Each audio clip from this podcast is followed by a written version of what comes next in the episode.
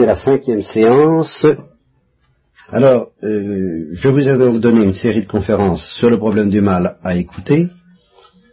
Claire a déjà écouté la première, ce que Marinon ne va certainement pas tarder à faire, et elle m'a déjà posé des questions. Dans ces questions, j'en ai retenu une qui va nous entraîner très loin. Je vais bafouiller d'ailleurs pas mal, mais ça n'a aucune importance parce que sur ces questions-là, nous sommes de revue, nous y reviendrons à longueur de temps, indéfiniment. Ce sont des, choses que je vous ai déjà dit, j'ai médité pendant des années et j'avais des professeurs qui, qui, étaient beaucoup plus clairs que moi, beaucoup plus didactiques que moi. Ça m'a pas empêché de patauger pendant des années dans ces notions-là. C'est un véritable univers. Ne vous étonnez pas donc si vous êtes un peu perdu. Alors, je disais dans cette conférence que le mal, c'est un trou dans l'être, c'est un trou dans la réalité, c'est pas quelque chose. Je disais dans cette conférence, autant que je m'en souvienne, qu'il ne faut pas comparer le bien et le mal comme, deux camps d'un match de football, dans lequel il y a les verts et les rouges, allez les verts, allez les rouges. Non, il y a, il y a de l'être chez les verts, il y a autant d'être chez les rouges. Les verts et les rouges sont opposés les uns aux autres, ils se battent, et puis que le meilleur gagne. Hein en gros, c'est ça.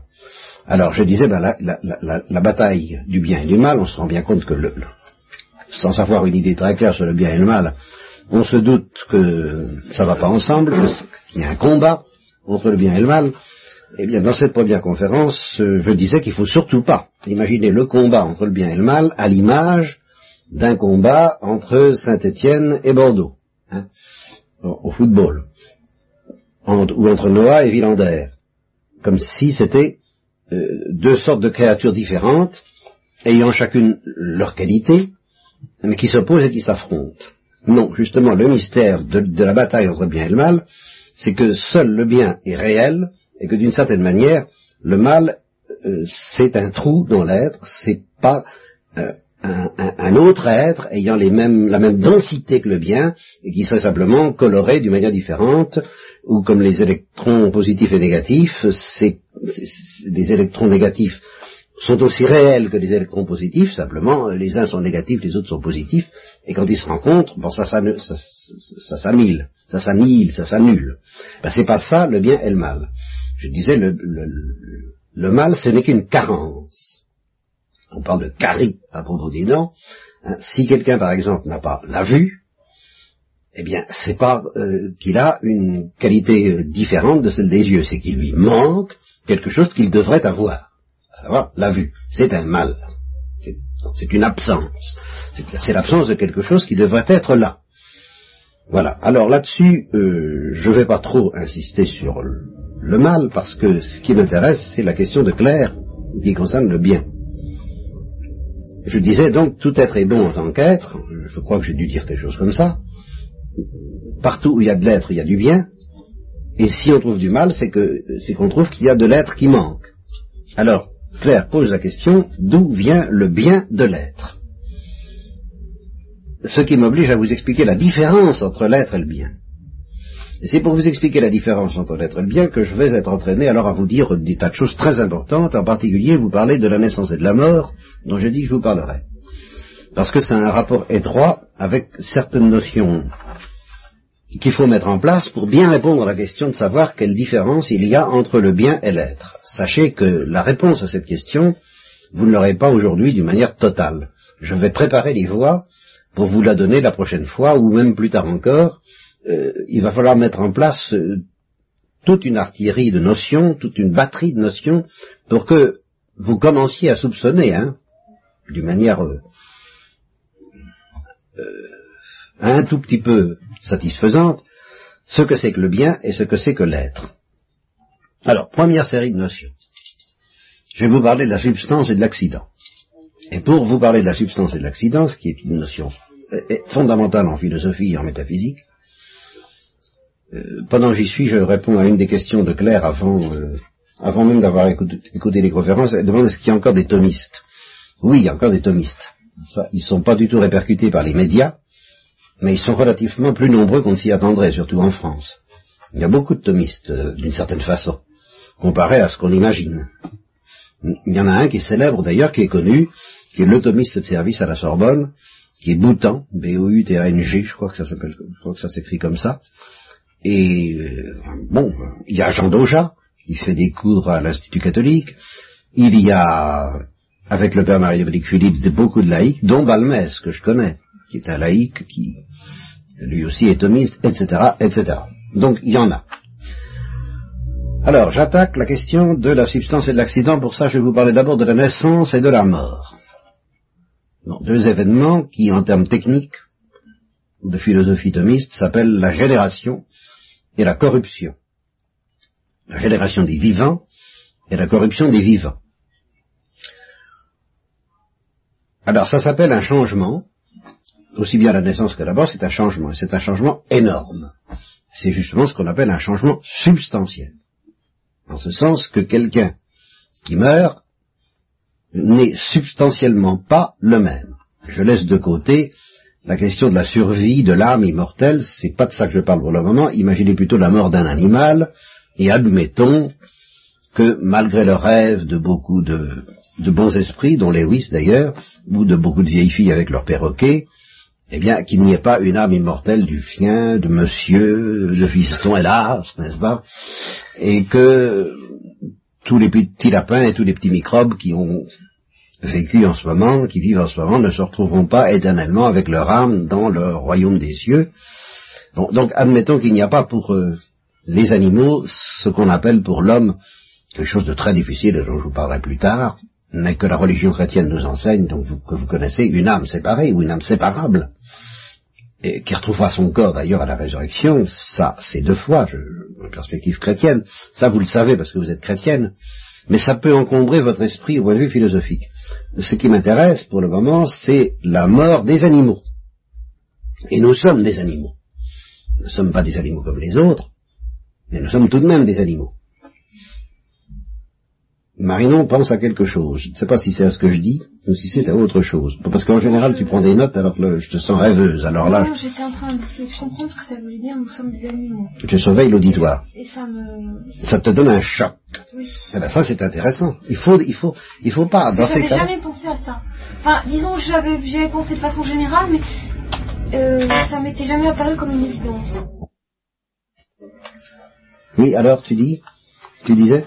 Disons que je le savais, mais ça m'était... J'y avais jamais vraiment pensé.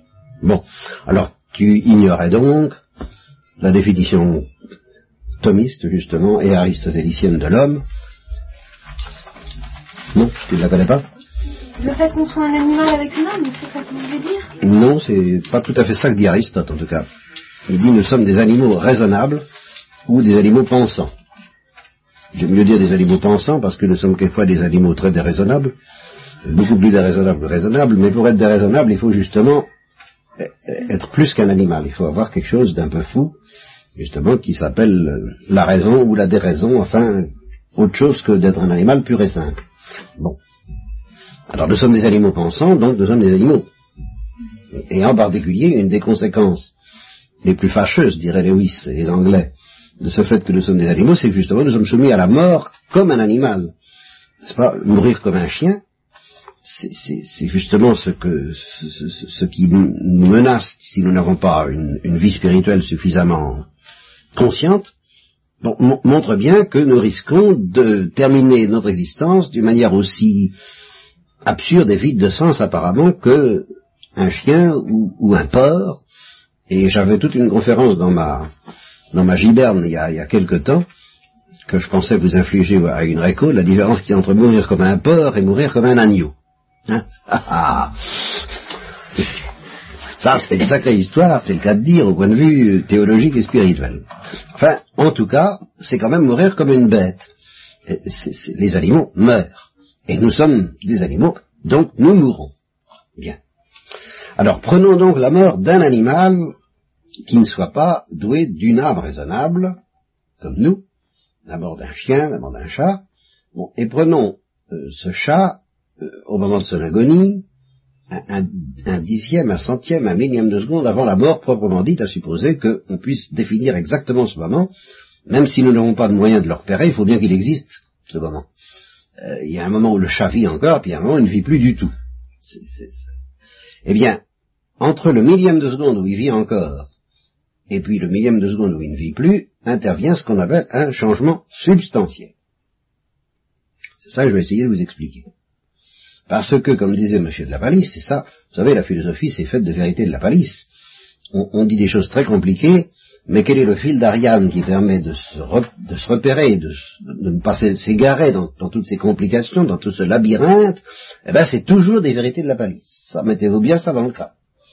La philosophie, c'est un maniement de notions très compliquées dans lesquelles on se repère à l'aide de vérités de la palisse.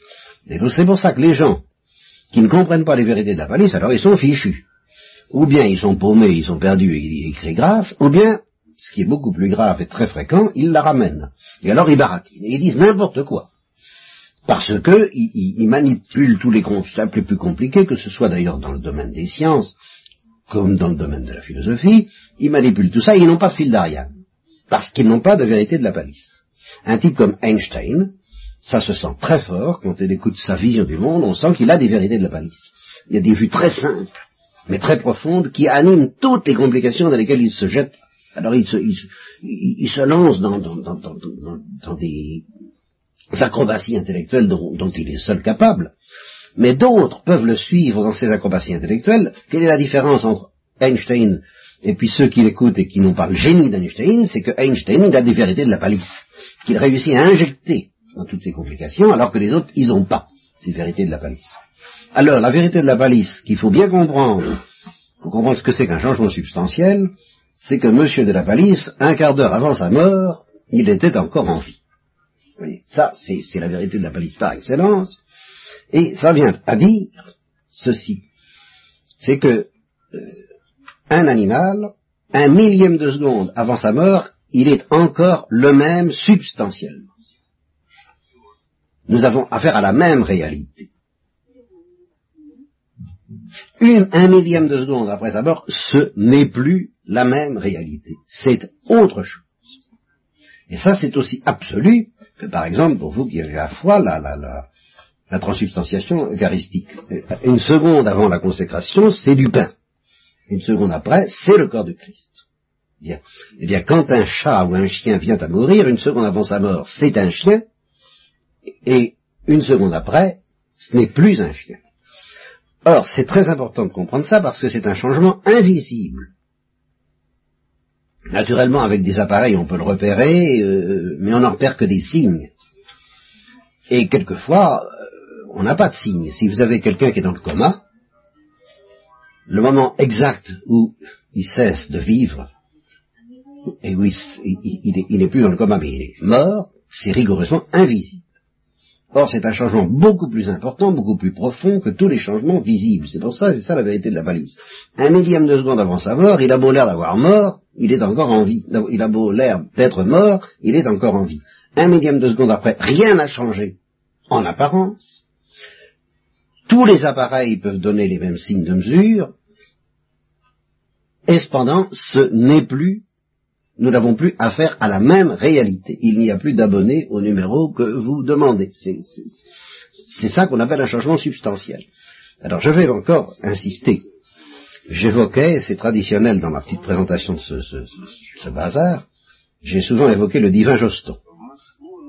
Et j'évoquais le divin Joston, destiné, si Dieu lui prête vie, à devenir éventuellement un vieillard chenu. Je ne sais pas si vous vous rendez compte, au point de vue des images d'Épinal ou du cinéma, de la différence euh, saisissante qu'il peut y avoir entre le divin Joston et un vieillard chenu. Évidemment, au point de vue des apparences, c'est pas du tout pareil. Oui, mais au point de vue de la substance, c'est la même chose. Mais une substance, comme un chien, un chat, euh, le divin Joston, peuvent connaître beaucoup de vicissitudes. Ils peuvent perdre un bras, ils peuvent perdre une jambe, ils peuvent acquérir des qualités dont nous reparlerons, ils peuvent vieillir, ils peuvent grandir, ils peuvent s'enrichir, ils peuvent s'appauvrir, ils peuvent maigrir, ils peuvent grossir, enfin ça, des, tas de changements extrêmement visibles et impressionnants, à tel point qu'on ne les reconnaît plus. Ça arrive. J'ai vu telle personne, il lui est arrivé telle chose, je ne la reconnais plus. Elle était très malade, elle est florissante, elle était très florissante, elle est très malade, on ne la reconnaît plus, c'est à peine si on, Je ne l'aurais pas reconnue, on dit ça quelquefois. Bon, changements spectaculaires, ce ne sont pas des changements substantiels, parce que c'est toujours la même personne, et c'est toujours, s'il s'agit d'un animal, la même substance. Alors que, au moment de la mort, au moment précis de la mort, rien de visible ne vient manifester ce changement. Et il y a eu un changement substantiel, c'est-à-dire que tous les changements qui font du divin Joston un vieil archelu sont des changements que j'appellerais accidentels. Retenez bien ça. C'est-à-dire que le fond de son être n'a pas changé. Il est toujours ce qu'il était, à savoir un homme. Alors c'est un petit homme, mon Dieu quel homme, quel petit homme, ou c'est un vieillard. Mais c'est toujours le même homme, c'est toujours un homme et le même homme. Ou c'est toujours un chien, ou c'est toujours une puce, ou c'est toujours... Bon, mais au moment de la mort, ce n'est plus une puce, ce n'est plus un chien, ce n'est plus un homme, c'est autre chose. Quoi? Bon, on verra. Mais ce qu'il faut que vous compreniez, c'est qu'on a changé de substance et que c'est énorme, c'est fantastique. Et à la naissance, c'est la même chose. Avant, eh bien, on a affaire à ce qu'on appelle des gamètes, des cellules, des, euh, cellules mâles, des cellules femelles, tout ce que vous voudrez, des, des, ovaires, des spermatozoïdes. Bon. Et puis il y a un moment X, un millième de seconde avant, bah, vous n'avez que le corps de l'homme, le corps de la femme, le corps de l'animal, le corps du mâle, le corps de la femelle, et vous n'avez pas trois corps, vous en avez deux. Vous n'avez pas trois substances, vous en avez deux. Et un millième de seconde après la conception, vous avez trois substances. Donc il y a génération d'une nouvelle substance. Et au point de vue visible, on voit rien. Alors, soit dit en passant, tout le mystère, de, tout, le problème de l'avortement est en partie suspendu à ça. Les gens qui ne croient pas au changement substantiel ne voient pas du tout euh, pourquoi on n'interviendrait pas à tel ou tel moment, euh, puisque, en fin de compte, ah, si, vous, ne comprenez pas, si vous n'avez pas ce fil d'Ariane, si vous n'avez pas cette vérité de la palisse, de comprendre qu'il y a un nouvel être qui vient dans le monde, et puis si vous ne comprenez pas en plus cette autre chose dont je ne vous parle pas pour le moment, parce que je ne peux pas tout dire, que quand il s'agit d'un homme, ce nouvel être a un prix infini, tandis que s'il s'agit d'un animal, il ne l'a pas, bon, ça, ça fait deux choses à savoir, alors bah, il n'y a aucune raison de se gêner pour égorger des hommes ou pour avorter comme on égorge des poulets. Pourquoi? Égorger des poulets, ça répugne à la sensibilité, mais enfin, faut se durcir un peu, puis on y arrive, si c'est nécessaire pour manger. Mais c'est pas du tout une faute morale, c'est pas, pas grave. Ça, peut être plus gênant pour la sensibilité de tuer un poulet que euh, de faire un avortement dans certaines conditions. Eh bien, c'est beaucoup plus grave pour quelqu'un qui a le fil d'Ariane, pour quelqu'un qui a la vérité de la palisse, pour quelqu'un qui a l'intuition philosophique de la substance, et de la substance humaine, que de tuer un poulet. Bon, alors tuer, c'est encore, de toute façon, qui est homme ou pas homme, provoquer un changement substantiel. Alors, donc, pour tout, être que vous avez sous les yeux, je laisse de côté pour le moment les êtres inertes parce que ça pose des problèmes particulièrement difficiles dont je vous demande de me faire grâce pour le moment, je ne peux pas tout dire à la fois, mais prenons tous les vivants, eh bien, vous avez une substance qui fait que ce vivant est ceci et non pas cela, que c'est un, scorpion et non pas un, chat ou un bœuf ou un agneau ou un homme, une pomme de terre ou une rose, voilà, à, quoi est-ce que j'ai affaire? Eh bien, j'ai affaire à tel être. Est-ce que quand, je pose cette question, je, je, quand je demande mais qui, qui êtes-vous? Qu'est-ce que c'est? De quoi s'agit-il? Je pose une question de substance. À quelle substance ai-je affaire? Est-ce que c'est euh, chair ou poisson comme on Bon. Mais c'est pas simplement, euh, justement, euh, est-ce que par exemple, il est gros, gras, tendre, appétissant, ça sont des accidents. Mais savoir si c'est un agneau ou si c'est un, oiseau ou si c'est un homme, c'est une question qui concerne la substance de cet être. Et puis, si j'ai affaire à un être donné, je peux demander, bon, est-il en bonne santé, est-il malade? Et ça, ça concerne alors ces accidents. Et là, il peut y avoir des tas de changements, mais qui ne sont pas des changements substantiels, qui sont des changements accidentels. Bien, pourquoi est-ce que je vous dis ça à propos du bien et de l'être? Là, je vais très vite, hein, je vais beaucoup trop vite à mon goût, il y a des tas de questions que ça soulève, je ne peux pas les... je, je veux arriver tout de suite à la notion du bien.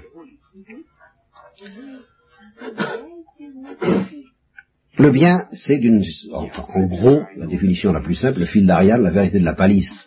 Il faut toujours avoir dans votre tête quand il s'agit du bien, c'est le bien, c'est ce qui est aimable, c'est ce qui est désirable, c'est ce dont on a envie. C'est l'objet de, cet appétit fondamental qui s'appelle l'amour ou le désir. Nous reviendrons aussi là-dessus plus tard. Alors, la thèse que je vais développer, que je vais commencer à développer ce soir, je reprendrai la prochaine fois parce que tout ça c'est c'est un peu décourageant par la, la, quantité de choses à dire et à expliquer pour que ça se mette en place dans votre esprit progressivement.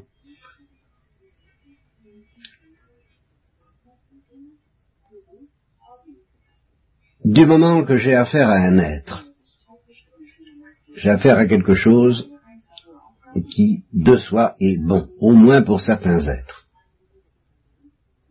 Voilà. Ne me demandez pas tout de suite de vous expliquer trop en détail ce que ça veut dire. Je vous demande d'écouter cette première phrase comme étant vraisemblable, plausible. Oui, Marie Je juste vous demander une précision. Quand vous parlez d'un être, vous parlez uniquement d'un homme? Non, justement, d'un être, je parle d'une substance, toute substance, même pas vivante. Dans la mesure où c'est une réalité, c'est bon. Voilà. Mais quand je dis que c'est bon, alors là, je vais faire quand même deux restrictions. Je dire que c'est bon, mais ça peut l'être plus ou moins. Et alors, c'est ici que je vais faire une première remarque. Je, ne suis pas l'ordre des choses comme je voudrais, je vous en demande pardon. À propos de l'être, je, je, laisse le bien pour le moment et je reviens à l'être. Quand Claire me demande d'où vient le bien de l'être, je, vous, je, veux d'abord vous donner une autre vérité de la palisse, au sujet de l'être. Qu'est-ce que c'est que l'être? L'être, ça peut se comprendre de deux façons, qui ne sont pas sans rapport, mais qui ne sont pas tout à fait les mêmes. L'être, ça peut être ce qui répond à la question est-ce que ça existe ou est-ce que ça n'existe pas? Par exemple, les dieux de la mythologie, est-ce que ça existe en dehors de notre esprit, en dehors de l'esprit humain ben, on dira non, ça n'existe pas. Et alors là, il n'y a pas de milieu, c'est oui ou c'est non. Les dieux de la mythologie, tels que les, Grecs nous le racontent, ou les Romains, ou les peuples païens, ça existe dans la réalité, ou ça n'existe pas dans la réalité. C'est oui ou c'est non. Bien. Et pour les incroyants, par exemple, si on leur demande si Dieu existe, ben, ils disent non, Dieu n'existe pas. C'est oui ou c'est non. Bon, ça c'est un premier sens du mot exister. Alors, à supposer que quelque chose existe, il y a un sens plus fin du mot exister sur lequel je voudrais que vous que vous ayez dont, je voudrais que vous ayez l'intuition. Ça, je peux pas. Euh, ça rejoint un peu ce que je vous ai dit la première fois quand je vous ai dit qu'il y a deux grandes intuitions, celle du créateur et de la créature, et puis la deuxième intuition, ben, au fond, c'est celle que je vais essayer de vous donner maintenant. À savoir que dans un, caillou, ben, il y a de la réalité, il y a ce que j'appellerais de l'être. Ce caillou existe, donc il y a, il y a de l'être dans le caillou. Mais est-ce que vous soupçonnez, est-ce que vous sentez, est-ce que vous voyez, car en fin de compte c'est une question de voir, est-ce que vous avez ce fil d'Ariane, vérité de la valise, d'être d'accord avec moi quand je vous dis dans un caillou il y a de l'être, mais dans une fleur il y en a tout de même un peu plus. Voilà. Alors c'est moi qui vous pose la question.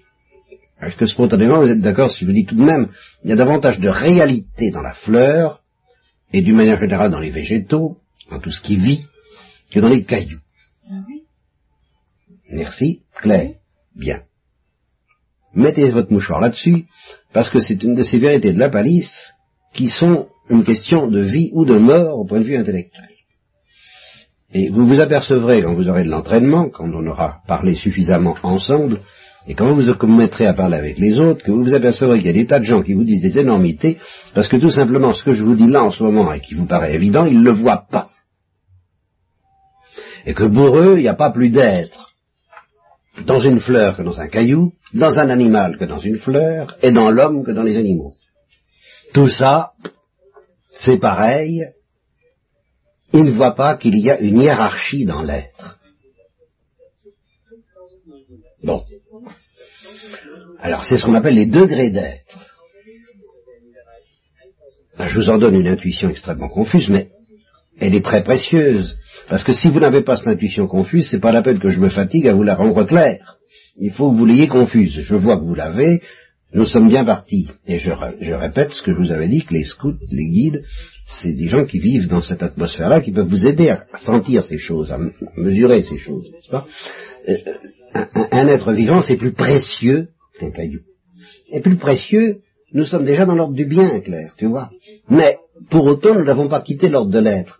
C'est plus précieux en tant qu'être, parce qu'il y a davantage d'être dans un être vivant que dans un caillou.